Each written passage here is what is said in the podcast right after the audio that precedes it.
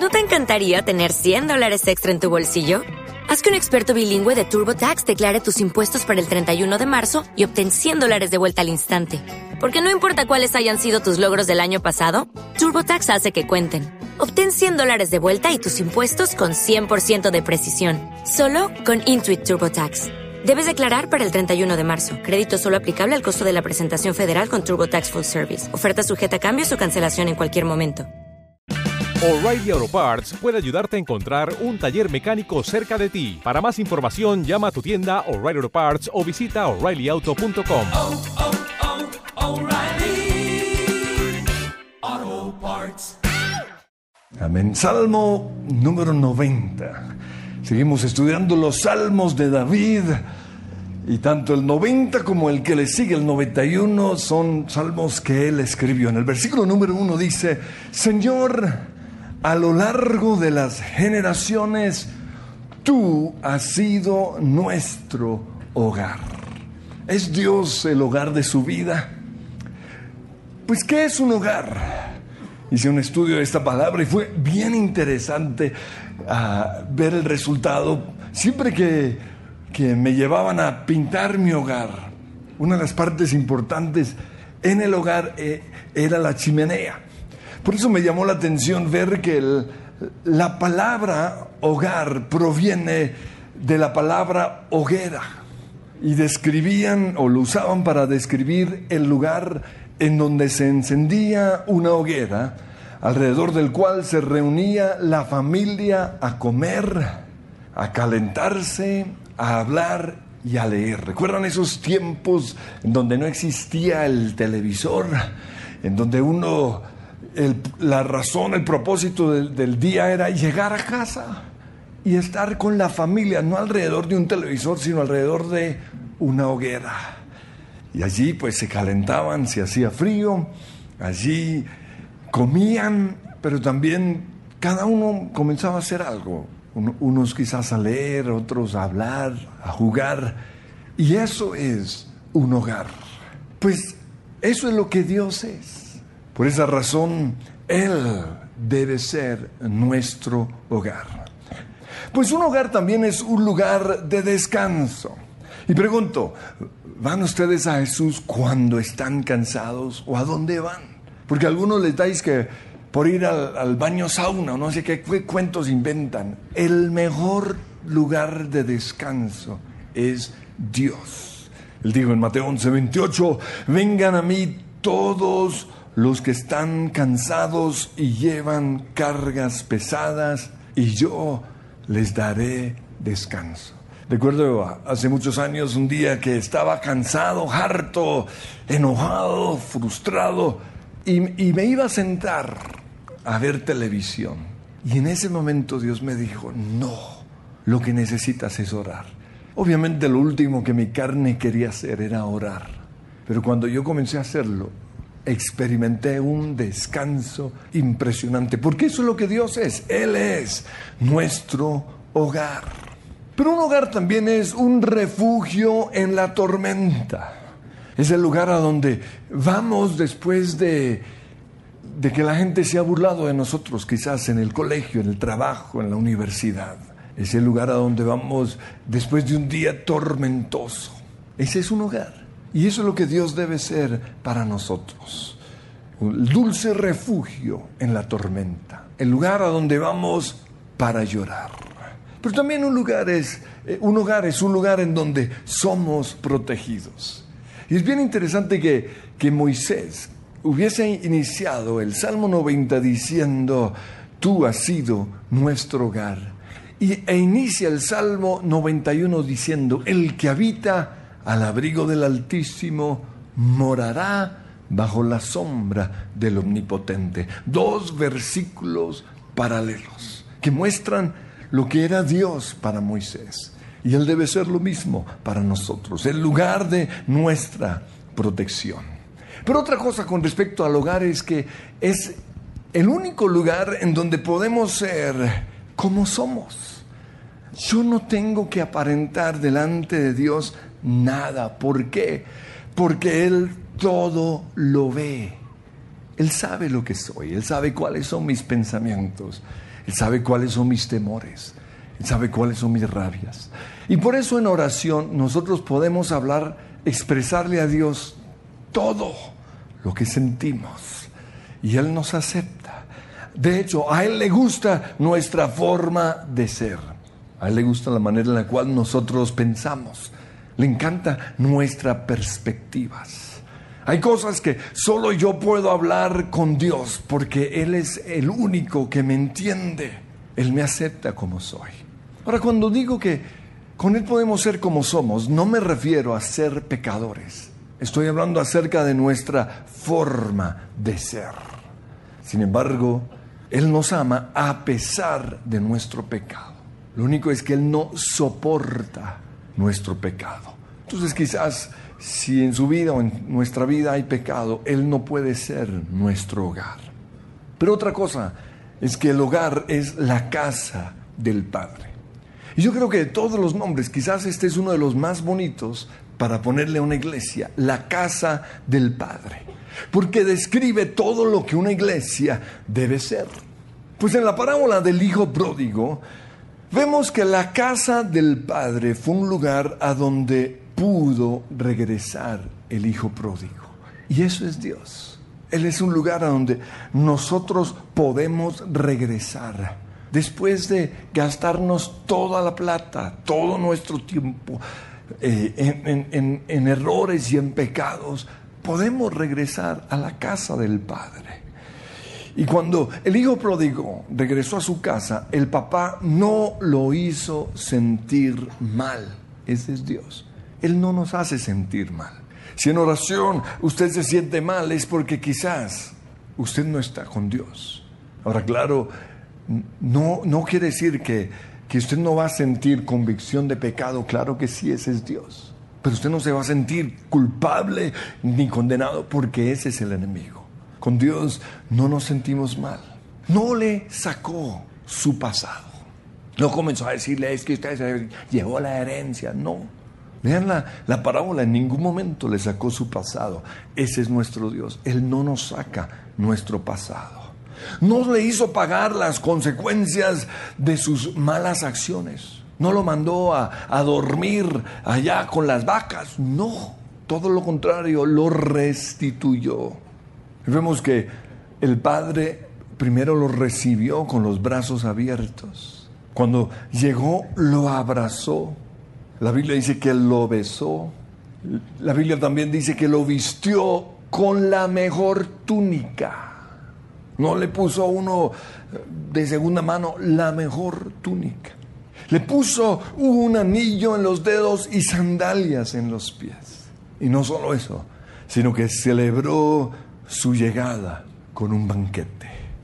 Pues la casa del Padre es un lugar de restitución.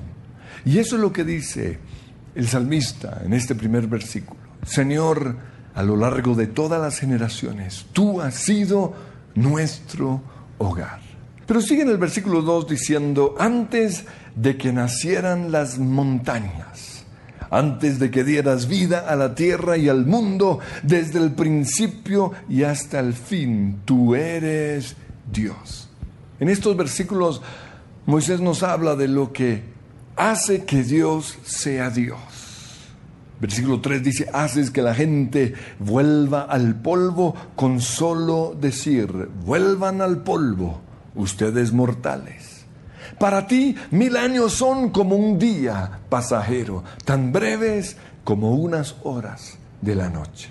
Entonces Dios es Dios porque siempre ha existido.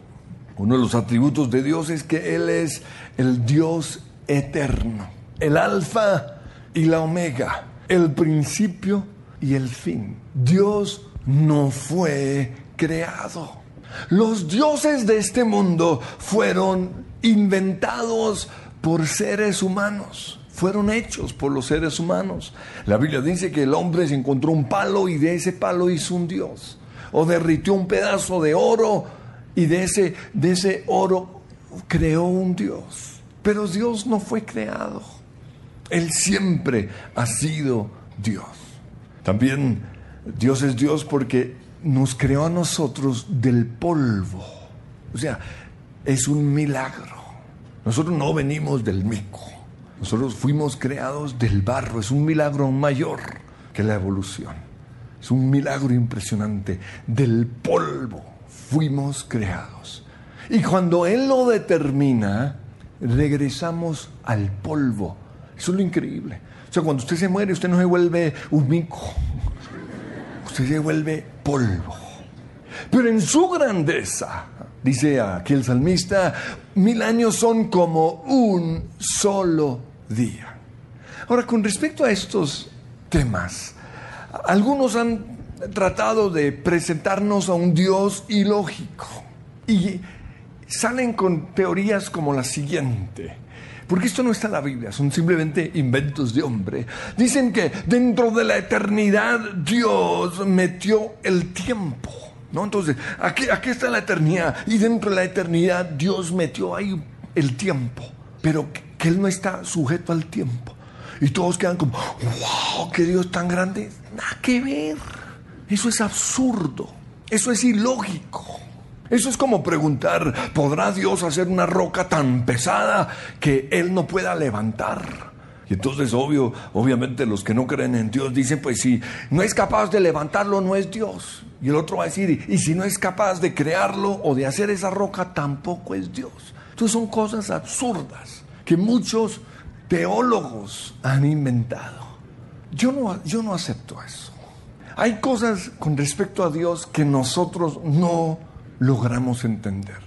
Cosas como su sabiduría, su conocimiento, sus decisiones, sus caminos. Y ante la grandeza de Dios, yo soy insignificante, no puedo entender muchas cosas. Y por eso eh, Pablo dijo en Romanos 11:33, qué grande es la riqueza, la sabiduría y el conocimiento de Dios. Es realmente imposible para nosotros entender sus decisiones y sus caminos. Pues ¿quién puede conocer los pensamientos de Dios? ¿Quién sabe lo suficiente para aconsejarlo? Con respecto a esas cosas, nosotros no entendemos nada. Pero ya ir al otro extremo, de presentar a un Dios ilógico, eso es algo absurdo, que Él no está sujeto al tiempo. Eso no es lógico. Entonces, volviendo a lo que dice el salmista, si nosotros nos comparamos con la grandeza y la eternidad de Dios, mil años son como un solo día, pero siguen siendo mil años, que pasan exactamente así, como mil años. Solo que como Dios es eterno, para Él eso no es sino como un día dentro de su eternidad, pero Él está sujeto al tiempo. También aquí dice que ante la grandeza de Dios nosotros somos como una flor que se marchita o un sueño que desaparece. Los versículos 5 al 6 dice, arrasas a las personas como si fueran sueños que desaparecen. Son como la hierba que brota en la mañana. Por la mañana se abre y florece, pero al anochecer está seca y marchita. Pues ante la grandeza de Dios, nosotros, no es que seamos tan, tan, tan, tan insignificantes, pero es comparado a la grandeza de Dios. Somos como un sueño que desaparece, como la hierba que hoy florece y mañana ya se marchita. Algo similar también dice el salmista en el Salmo 103, versículo 15. Nuestros días sobre la tierra son como la hierba, igual que las flores silvestres florecemos y morimos. Santiago 4:14 dice, la vida de ustedes es como la neblina del amanecer, aparece un rato y luego se esfuma. Y en 1 Pedro 1:24 dice, los seres humanos son como la hierba. Su belleza es como la flor del campo. La hierba se seca y la flor se marchita. Ahora quiero que tengan esto presente porque luego Moisés vuelve a retomar este punto con algo supremamente importante. Pero antes de verlo, se detiene un poco para hablar acerca de el enojo de Dios. Los versículos 7 dice, "Nos marchitamos bajo tu enojo. Tu furia nos abruma. Despliegas nuestros pecados delante de ti, nuestros pecados secretos, esos que nadie ve, pero Él dice, y los ves todos. Vivimos la vida debido a esos pecados, bajo tu ira. Y terminamos por esos pecados nuestros años con un gemido. Y luego habla de 70 son los años que se nos conceden, algunos incluso llegan a 80, pero hasta los mejores años se llenan de dolor y de problemas debido al pecado. Pronto desaparecen y volamos. ¿Quién puede comprender el poder de tu enojo? Tu ira es tan imponente como el temor que mereces. Ahora, es importante estudiar este atributo de Dios, porque son verdades, hay verdades aparentemente contradictorias acerca de Dios. Por un lado, Dios nos ama, pero por otro lado, o, mejor, por un lado Dios ama, pero por otro lado, Dios también odia. Por este lado, Él se enoja. Pero volviendo a este, a este lado, Él es lento para la ira. Lo que pasa es que sin odio no podría existir el amor. Sin justicia no puede existir la gracia. La razón por la cual Dios odia el pecado es porque ama al pecador. Usted no puede predicar ni dejar que le prediquen solo un lado. Ay, Dios es amor lindo, divino. No. Un Dios amoroso odia el pecado.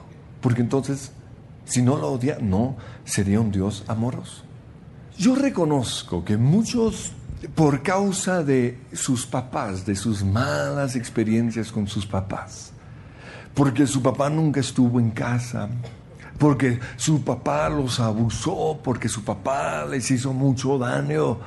Debido a las malas experiencias con su papá, tienen un concepto totalmente equivocado de Dios.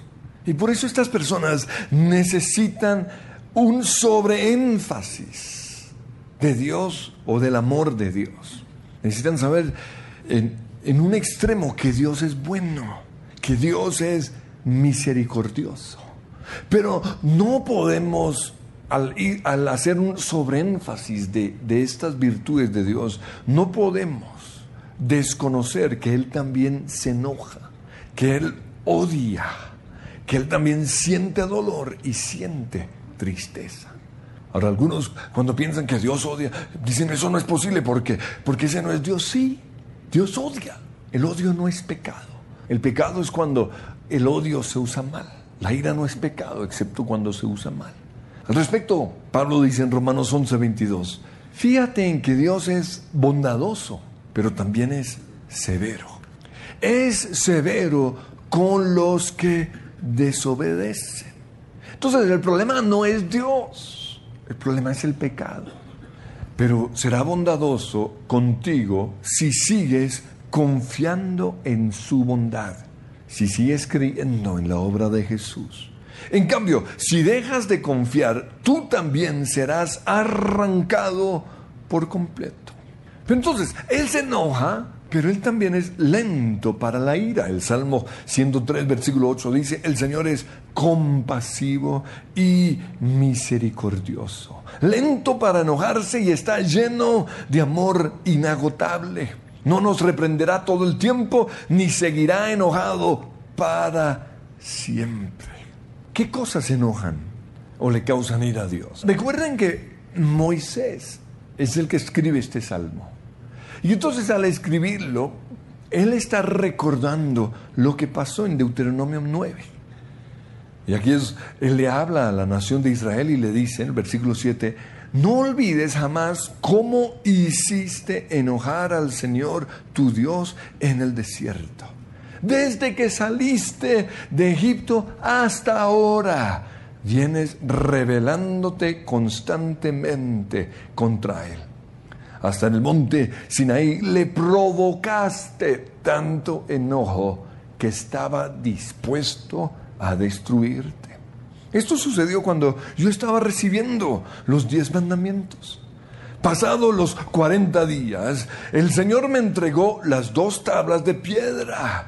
Luego me dijo, hey, levántate, baja enseguida, porque el pueblo que sacaste de Egipto se ha corrompido. ¡Qué pronto! Se apartaron de la forma en que les ordené que vivieran. Fundieron oro y se hicieron un ídolo. El Señor también me dijo, he visto lo terco y lo rebelde que es este pueblo.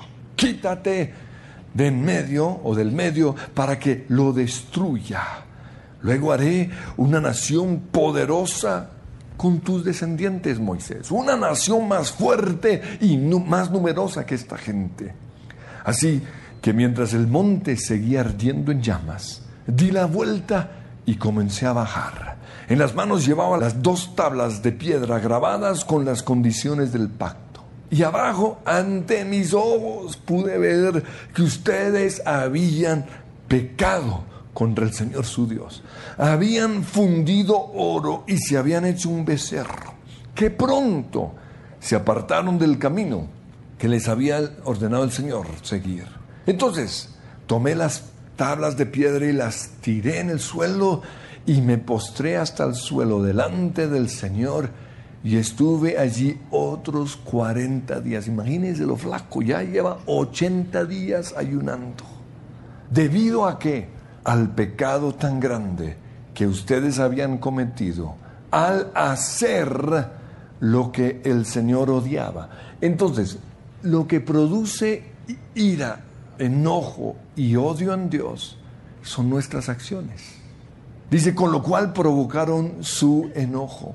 Tuve miedo, dice Moisés, de que ese enojo tan intenso del Señor, que lo volvió en contra de ustedes, lo llevara a destruirlos. Pero aquí está, el otro lado, una vez más, Él me escuchó.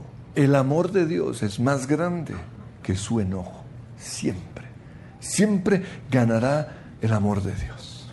Ahora, en muchos lugares en la Biblia, cuando se refiere al enojo de Dios, no tiene que ver con una explosión de rabia que lo lleva a reaccionar en contra nuestra. No, simplemente son las consecuencias de nuestras acciones. Él estableció leyes.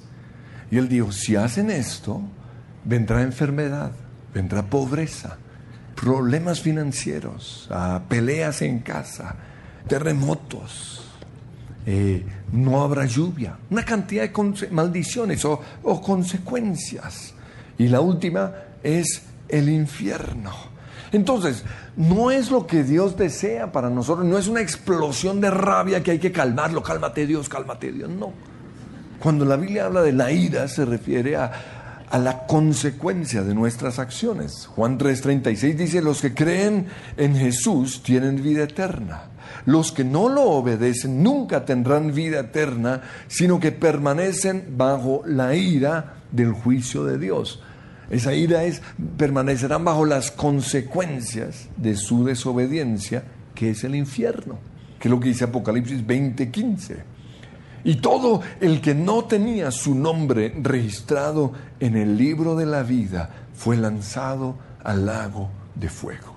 Moisés dice lo siguiente, versículo 12, enséñanos a entender la brevedad de la vida para que crezcamos en sabiduría.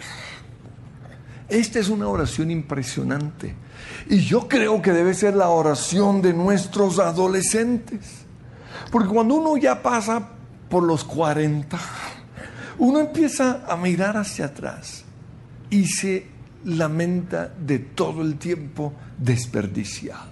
Ah, caso mío, si hubiera ensayado piano todos los días, si hubiera tomado clases de, para aprender a cantar, si hubiera ejercitado mis dones, si hubiera aprovechado los años de colegio, si hubiera eh, aprovechado mi tiempo en la universidad, si hubiera leído más, si no hubiera desperdiciado tanto tiempo haciendo nada, si no hubiera tenido ese noviazgo, hoy tendría plata. Y eso es lo que aquel salmista está diciendo, ojo, enséñanos a entender la brevedad de la vida para que crezcamos en sabiduría. La vida del hombre es como la flor del campo, que hoy es y mañana ya no es. La pregunta es, ¿cómo va a ser ese tiempo en el cual estamos floreciendo? ¿Cómo es? Es la respuesta a esta oración. Todos los días debemos orarle al Señor que nos enseñe lo corto que es la vida. Y entonces Moisés hace la siguiente oración. Oh Señor, vuelve a nosotros. ¿Hasta cuándo te tardarás? Lo que pasa es que una y otra vez la nación de Israel se alejaba de Dios.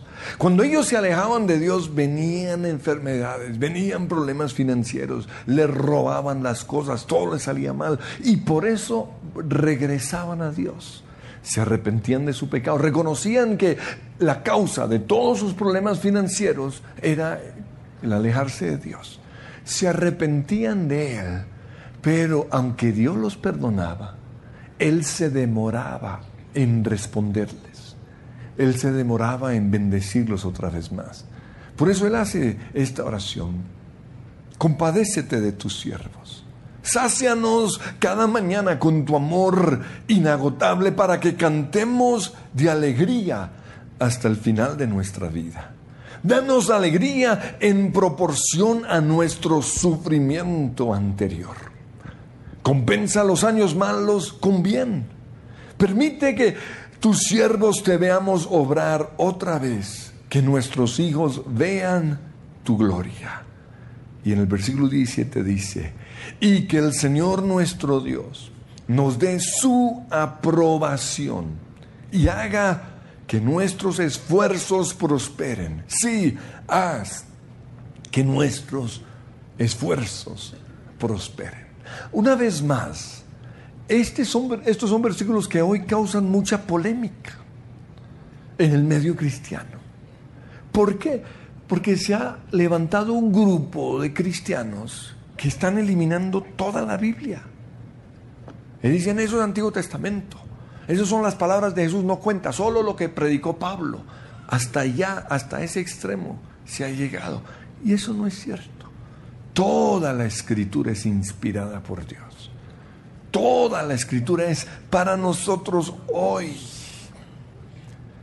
Lo que pasa es que algunos creen que porque somos salvos por gracia, ya no tenemos que hacer nada. No tenemos que conquistar el corazón de Dios. No tenemos que gozar su favor.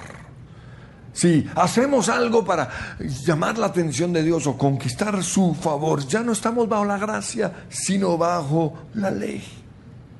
Pues yo conozco a muchos cristianos que se quedaron toda la vida esperando que Dios hiciera algo. No, aquí estoy esperando el milagrito. Y se quedaron ahí para la vida. Por eso yo creo que Dios hace su parte, pero yo también tengo que hacer mi parte. Si yo me quedo toda la vida esperando en el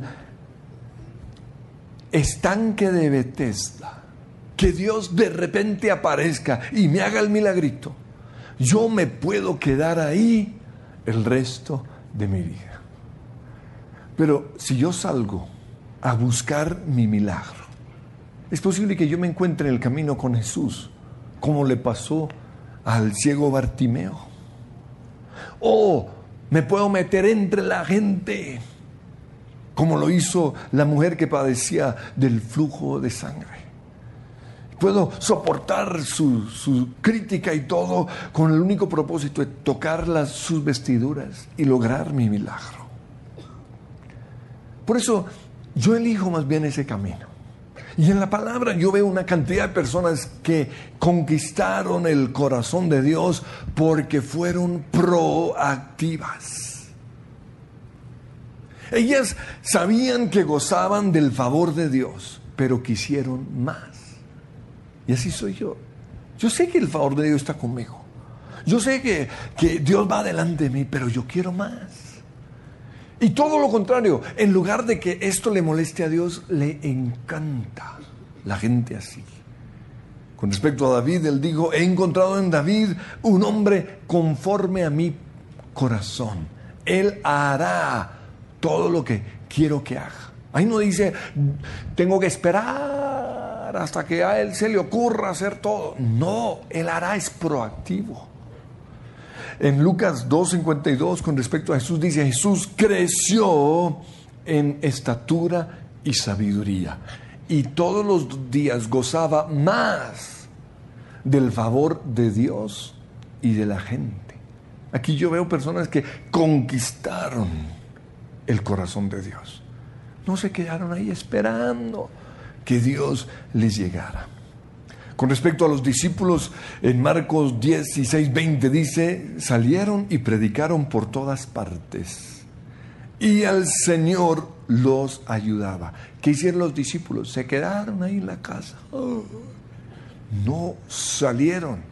Y cuando ellos salieron, ¿qué pasó? Dios los ayudó. Y no solo eso, sino que Dios confirmaba su palabra, confirmaba lo que ellos predicaban con señales que lo acompañaban. Hay que ser proactivos. Ellos predicaban y Dios confirmaba. Ahora, con respecto a esto, hay, que conocer también los tiempos. Porque hay tiempo para esperar. Hay tiempo en donde Dios nos dice, quédate quieto. Y vas a conocer que yo soy Dios. Quédate quieto, yo voy a hacer el milagro. Pero hay también momentos en los cuales tenemos que salir a trabajar, a preparar la tierra, a sembrar la semilla y esperar que Dios mande la lluvia. Hay unos que cuando Dios manda la lluvia y si salen, venga, ¿dónde está la pala? Hagamos, preparemos la tierra. Y ya, ¿para qué? Pero ¿qué tal que Dios no aparezca? Es que ese es el riesgo. Pero Dios le busca, le gusta gente así Gente que confía que Él va a hacer el milagro. Y es lo que Filipenses 2.12 dice, esfuércense por demostrar los resultados de su salvación, obedeciendo a Dios con profunda reverencia. En la Reina Valera dice, trabajen en su salvación. Señor, hoy queremos darte gracias, porque somos salvos por gracia. Es un regalo que tú nos has dado y disfrutamos de ese regalo. Todo lo hiciste ya por mí en la cruz. Pero no me quiero quedar el resto de mi vida sentado en el estanque de Bethesda esperando que tú vengas. Yo quiero ser una persona proactiva. Yo quiero estar en el lugar de la bendición. Por eso, Señor, hoy mi oración es que me enseñes a entender la brevedad de la vida para que yo pueda crecer en sabiduría. Enséñame a entender que los días pasan muy rápido.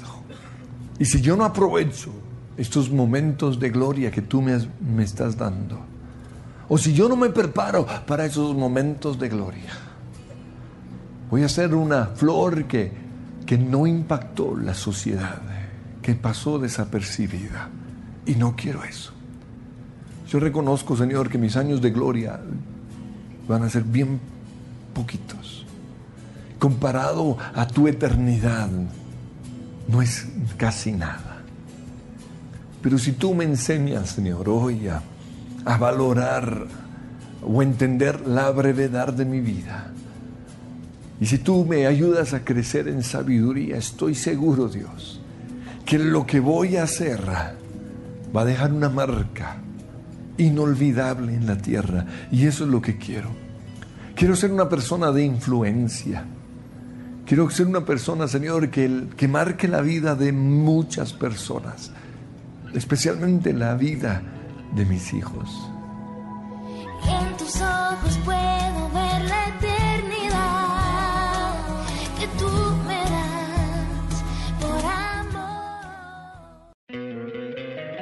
encantaría tener 100 dólares extra en tu bolsillo? Haz que un experto bilingüe de TurboTax declare tus impuestos para el 31 de marzo y obtén 100 dólares de vuelta al instante. Porque no importa cuáles hayan sido tus logros del año pasado, TurboTax hace que cuenten. Obtén 100 dólares de vuelta y tus impuestos con 100% de precisión. Solo con Intuit TurboTax. Debes declarar para el 31 de marzo. Crédito solo aplicable al costo de la presentación federal con TurboTax Full Service. Oferta sujeta a cambios o cancelación en cualquier momento.